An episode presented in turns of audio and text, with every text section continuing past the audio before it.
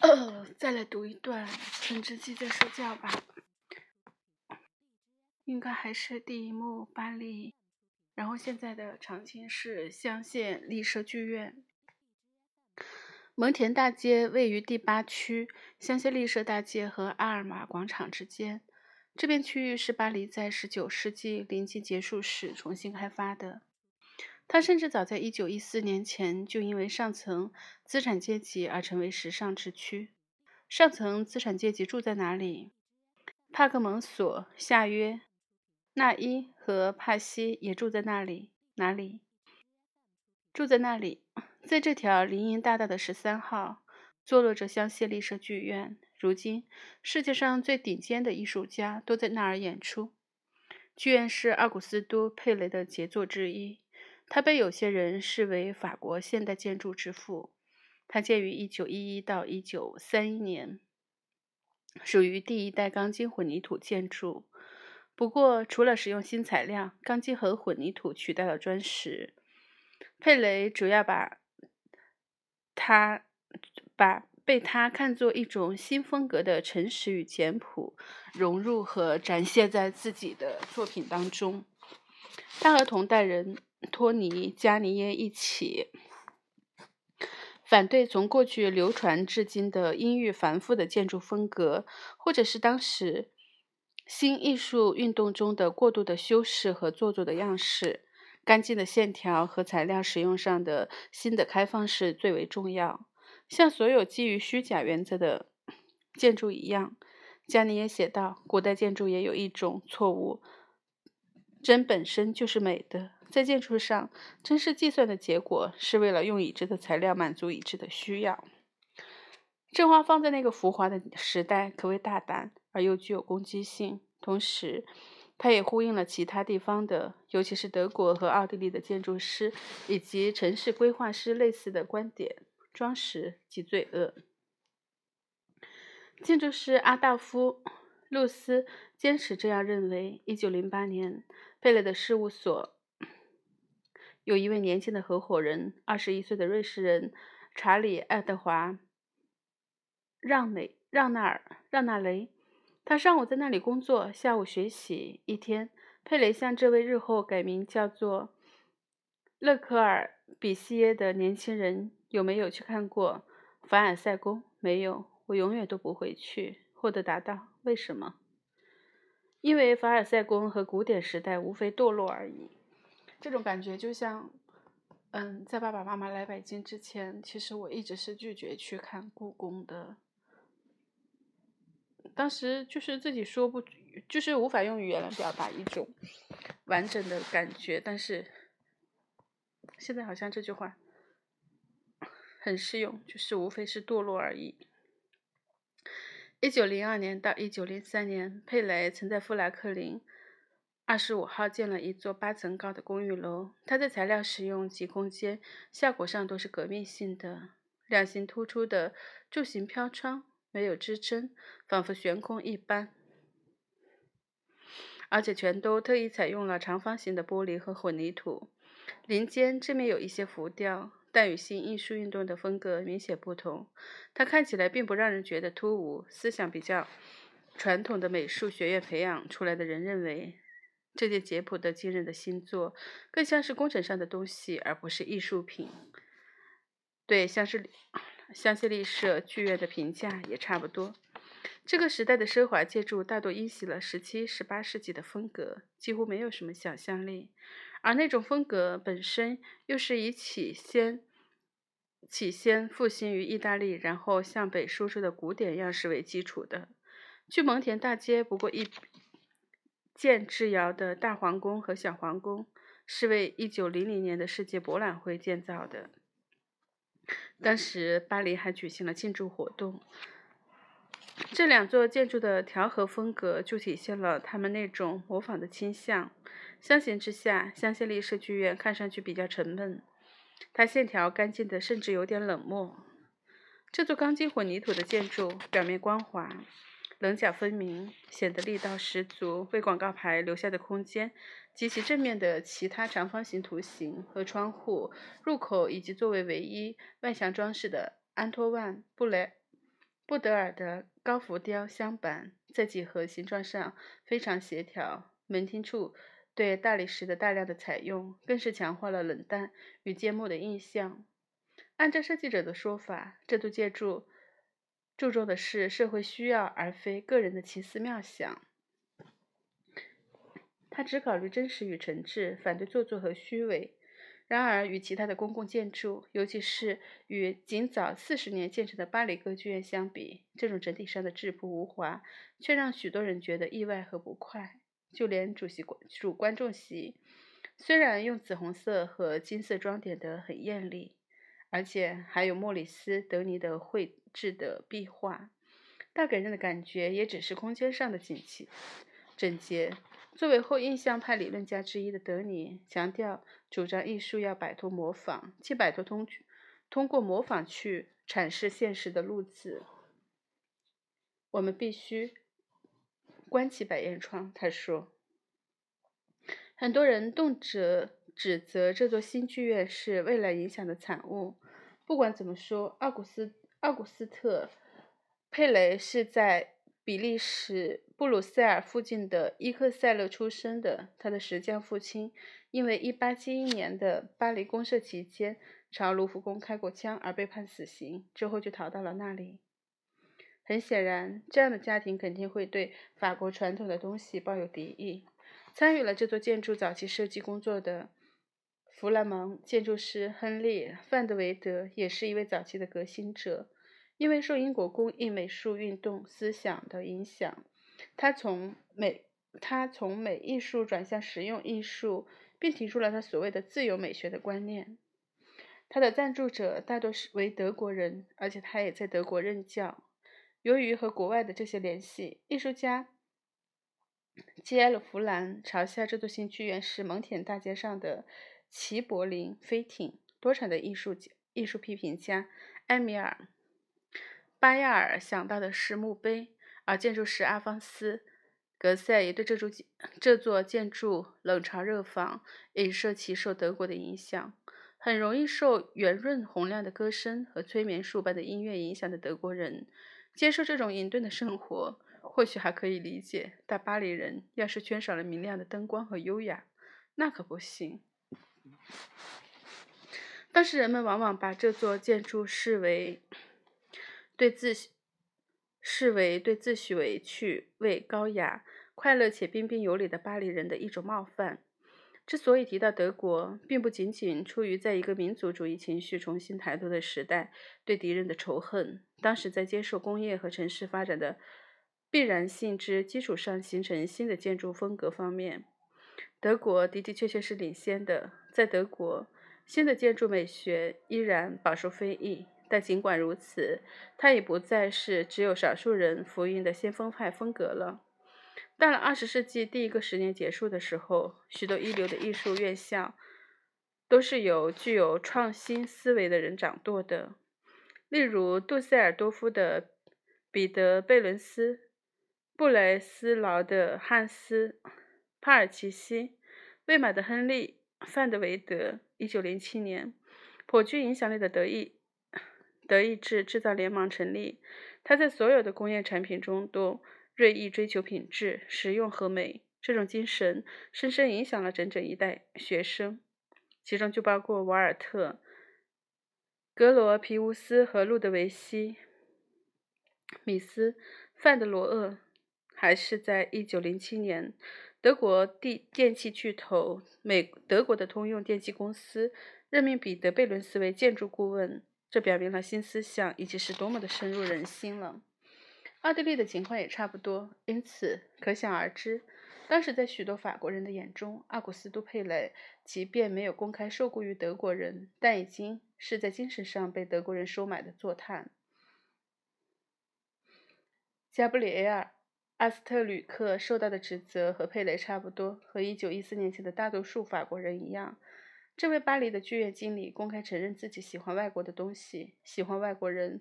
作为西班牙的犹太人后裔和大拉比的儿子，阿斯特吕克是个在感情上毫无节制的人。他一向酷爱马戏，他在自己的回忆录中，能一边大谈管理上的成就，一边兴致勃勃、绘声绘色地讲述自己亲眼见到的用断头机处死四名犯罪的过程、罪犯的过经过。他依靠婚姻进入了埃诺克音乐出版公司，又在音乐爱好者兼文化赞助人伊伊萨克·德卡蒙多伯爵及其土耳其银行家族的资助下，于1904年4月成立了一个名为“音乐协会”的促进机构。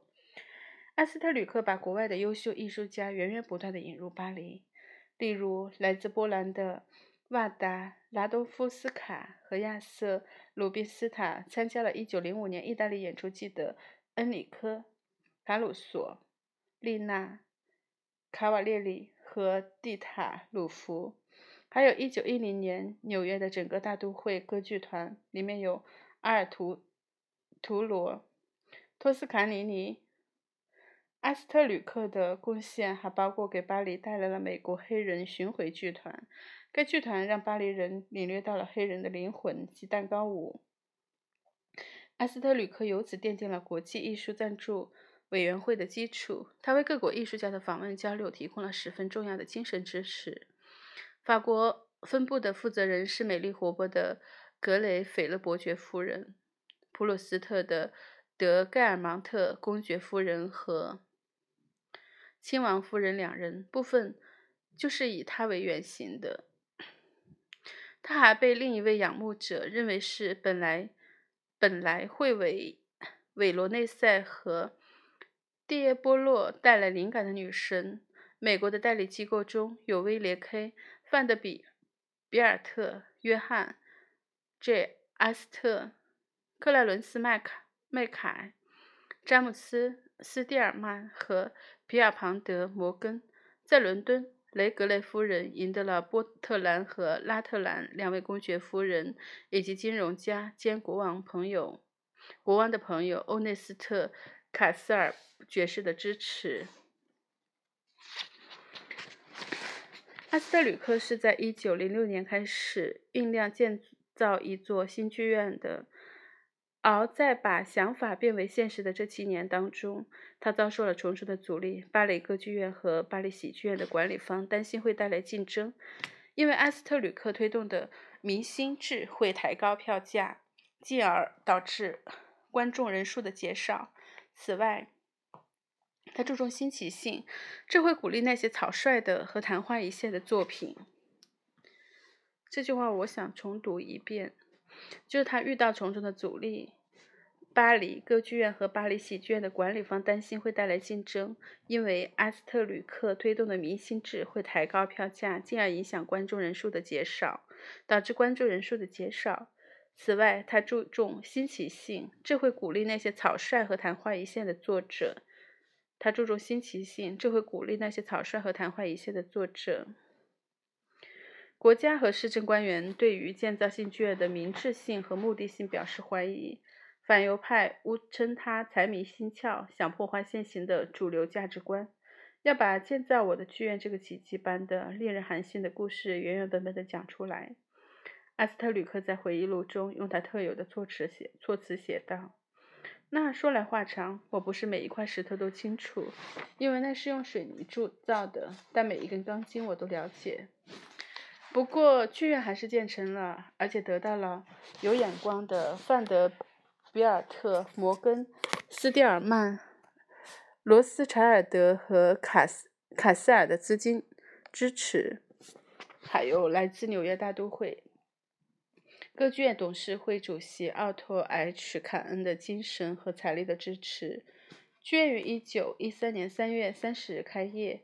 照射在正面的灯光让这座建筑物显得格外的洁白而简朴，也使得布德尔的阿波罗和缪斯众女神浮雕装饰带显得格外的醒目。阿斯特吕克注意到，赶来参加开业音乐会的首。首晚观众都非常喜欢帕廖茨的本韦努托、切利尼以及韦伯的魔射魔魔弹射手。一进大厅，人们起初似乎有点眼花缭乱，然后他们便开始打量起来。有人兴奋，有人窃笑，大部分人在发表意见之前，先等着听旁边的其他人怎么说。大部分人在发表意见之前，先等着听旁边的其他人怎么说。这个好像是一种特别正常的反应。像比如有的时候自己自己看了一个电影或什么，就是你可能没有听任何人谈论过它，或是你自己会有一些很直觉的感受，但是你你确实是不敢说出来的，因为你不确信你是对的。慕尼黑德国古新古典主义这样的词随处可以听到。雅克·埃米尔·布朗什听到了类似的反应，比如神智学者的神殿，比利时人的。但他也敏锐地注意到，无论是剧院的某些艺术图案，还是他的节目，都明显是在顺从传统。整个这项计划是一次把现代冲动和传统冲动结合起来的具有象征意义的尝试。然而，对于这样的一种解决问题的方式，巴黎还没有做好准备。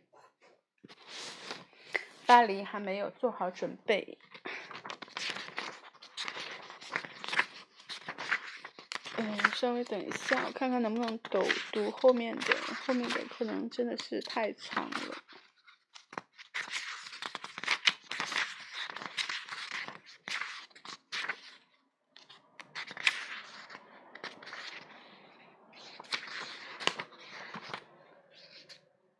先读先读一小部分吧，这一部分是指就是写的阿阿吉列夫和俄罗斯的芭蕾舞团。一八一八九五年，谢尔盖加杰列夫在给自己继母的信中写道：“首先，我是个十足的假内行，不过充满了活力；其次，非常有魅力；三，我脸皮厚。”四，我这人很讲逻辑，但几乎没有原则。五，我觉得自己没有真才实学。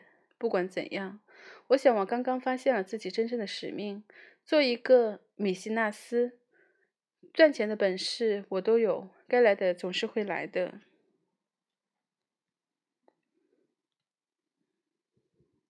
这番话现已因为其风趣及自我评价之准确而理所当然地出了名。加杰列夫的背景中有一大堆矛盾的东西，有真实的，也有想象的。这其中最深刻的，也许就是他的生，恰好是他母亲的死。米西亚·塞尔特，一个将会成为他的密友，并且同样挥霍无度的人，有着相似的命运。两人似乎都仅仅因为活着而终身忍受负罪感的折磨。加杰列夫的父亲是个外省的贵族，不过一心扑在生意上，经营了几座大的酒厂。他是个军人，却深爱着音乐。在俄罗斯，这两样哪样哪一样都很寻常。可那做了，可那做儿子的却因为越来越西化而开始苦恼于自己过去和自己教养中相矛盾的东西。尽管加杰列夫在长大一些之后会努力地摆出一副见过大世面的样子，但他从来没有断绝自己外省人的根性，因而在他内心中，在他早年的成长经历和成年后的抱负之间，始终存在着一种张力。加杰列夫开始在圣彼得堡读大学的时候，是想成为律师。接着，他又在音乐学音乐学院学习作曲。他写过一些歌曲，甚至还写过一幕以鲍里斯·格杜诺夫为主题的歌剧。他的弹钢琴弹得很潇洒，而且还有一副男中音的好嗓子。他至少有一次在音乐会上唱了帕西法尔和罗恩格林中的咏叹调。他还涉足过绘画。他既没有成为律师，也没有成为作曲家或画家。罗莫拉尼任斯基说：“提起加杰列夫，音乐家说他不是音乐家，画家说他是半吊子，但双方对他在对方艺术领域中的才能又都赞不绝口。这就和政治家在谈本杰明、本杰明。”迪斯雷利的时候，认为他是个优秀的作家，而作家又认为他是位伟大的政治家一样。不过，加杰列夫在法律方面受到的训练和他对各类、各种门类艺术的兴趣，都将会以富有成效的方式结合起来。加吉列夫的家庭背景、所受过的教育以及社会关系。他有个叔叔，是19世纪90年代沙皇的内务大臣，是他把加吉列夫引入入了宫廷社会，使得保守的帝国传统对他的影响根深蒂固。但在他的天性中，显然也有一些可与之抗衡的东西，因为觉得夺走了自己母亲的生命，而同情母权制。他的同性恋倾向。这一点他接受的相对来说有点早，而且似乎还喜欢拿它来炫耀。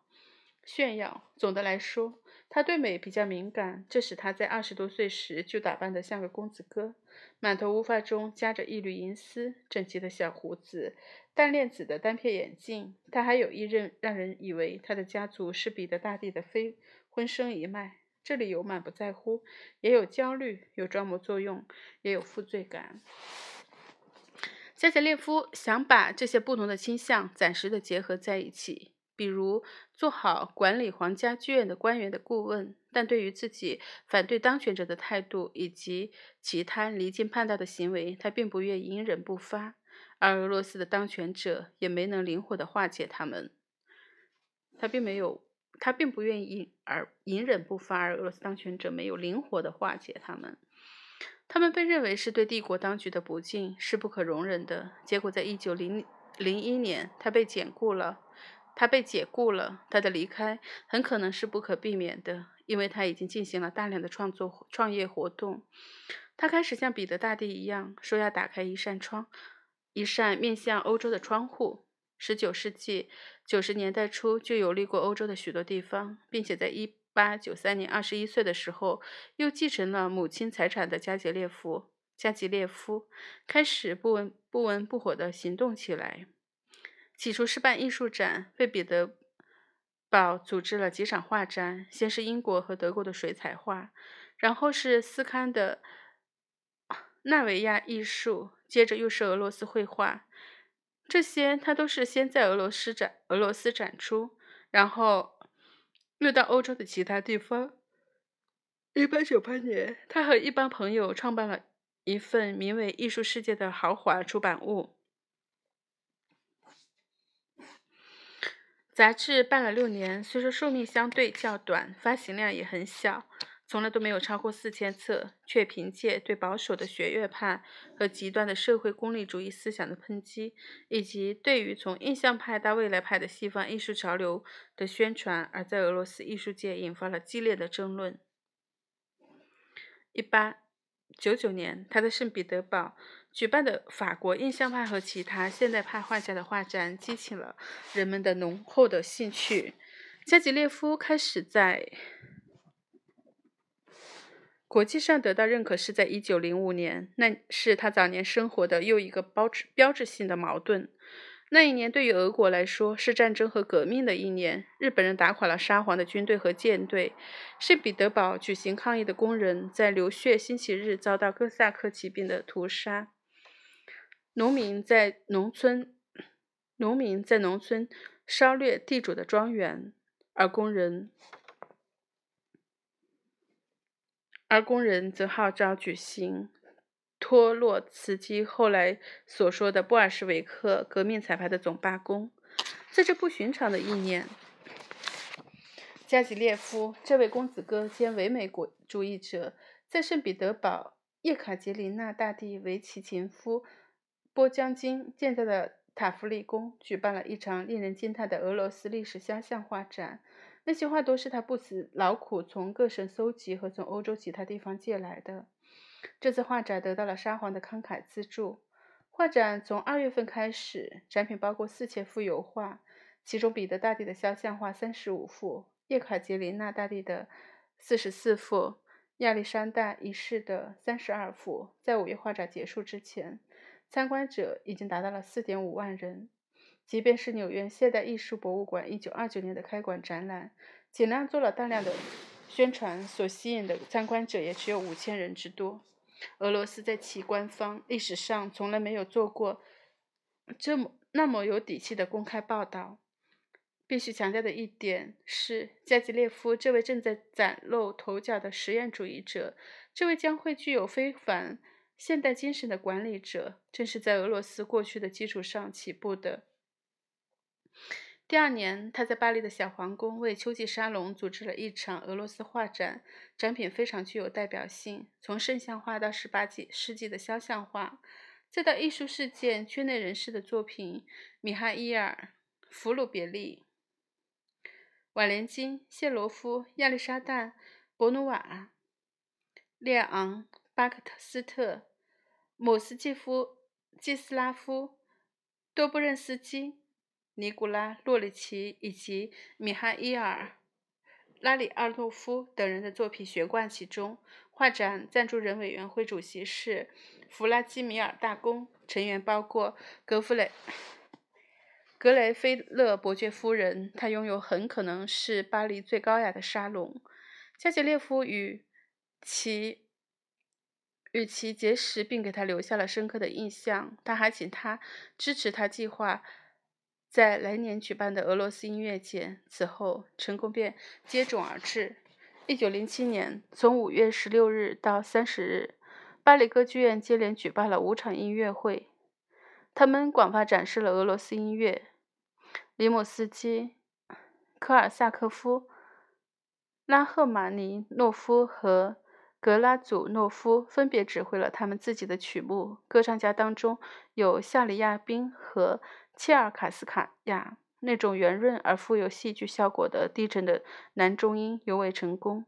第二年，即1908年，经里姆斯基、科尔萨科夫改编的穆索尔斯基的《鲍里斯·格杜诺夫》被带到巴黎。这部歌剧讲的是1598年到1605年在魏德沙皇以及魏德米特里的故事。他在圣彼得堡并不大受欢迎，宫廷社会特别反感的就是故事中的有些内容，让人对合法性、正义及权威产生了怀疑。不过，巴黎似乎很喜欢这部作品，特别是夏里亚宾扮演的鲍里斯·米西亚。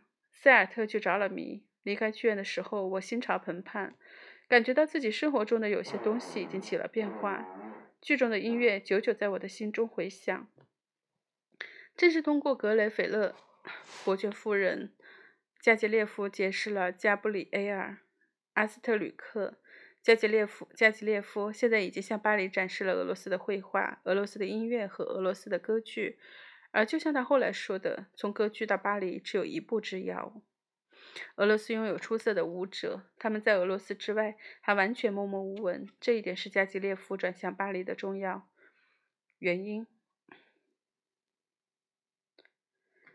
但还有另一个理论上的原因，那也许更为重要。关于终极艺术，加杰列夫用瓦格纳式的俏皮话宣称，巴黎本身就包含了所有其他的艺术形式。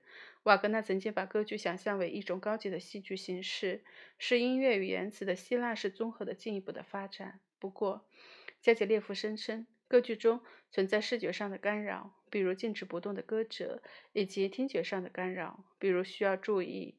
听取歌词，而所有这些都妨碍了艺术所必须具有的流畅性。在芭蕾中，对加杰列夫有过很大影响的亚历山大·博努瓦写道：“我要追求的是浑然一体的视听印象。在芭蕾中，要实现的是瓦格纳所梦想的，也是所有具有艺术天赋的人所梦想的总体艺术作品。”一九一一年六月。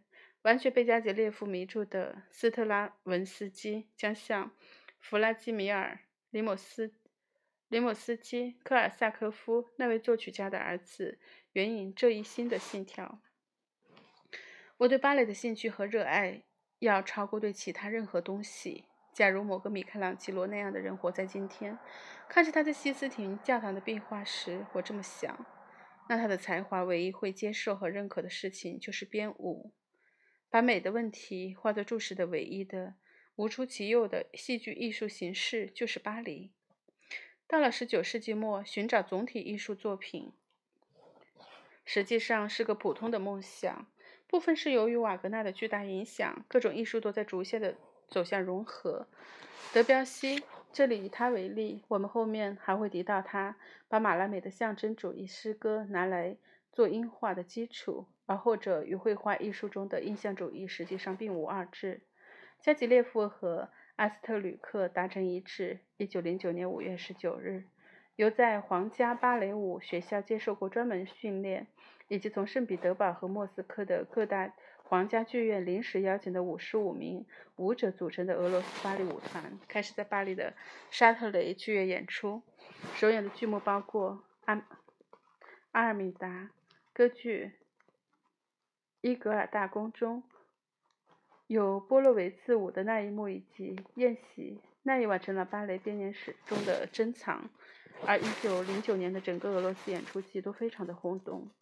19世纪末的时候，巴黎在芭蕾在巴黎就如同欧洲大部分地方一样，已经沦落到仅仅去表现美貌。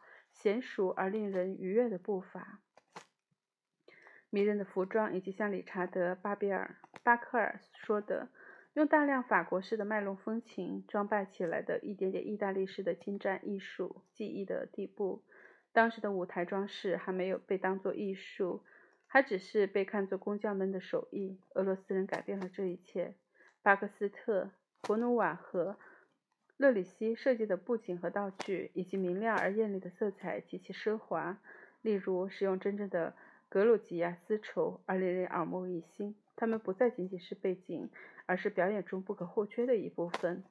福建的编舞要求具备新的能量和体能，这在尼任斯基的跳跃以及帕夫洛娃和卡尔萨温娜的优雅中有着令人惊叹的表现。卡尔萨温娜在自传中谈到了尼任斯基的一个趣闻，它不仅反映了后者的敏捷，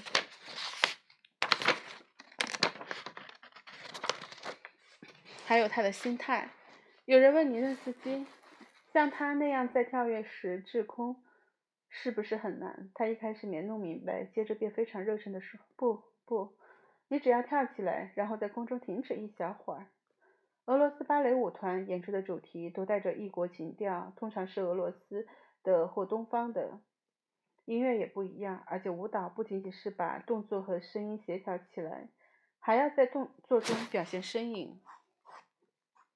所以在一九零九年，在奥塞码头中，奥塞码阿斯码头与圣彼得堡之间，为了应对德国的威胁而建立起外交同盟十五周年之后。巴黎终于和俄罗斯人相仿了，相逢了。普鲁斯特评论道：“这种令人陶醉的入侵，只有最庸俗的批评家才会抗议它所带来的诱惑。正如我们知道的，在巴黎引发了好好奇的热潮，不是太敏锐，更多的是纯粹审美的，但也许就像德夫莱斯案引发的热潮那样强烈。”一九一零年，俄罗斯人重返巴黎，然后又在。柏林的韦斯滕斯剧院演出。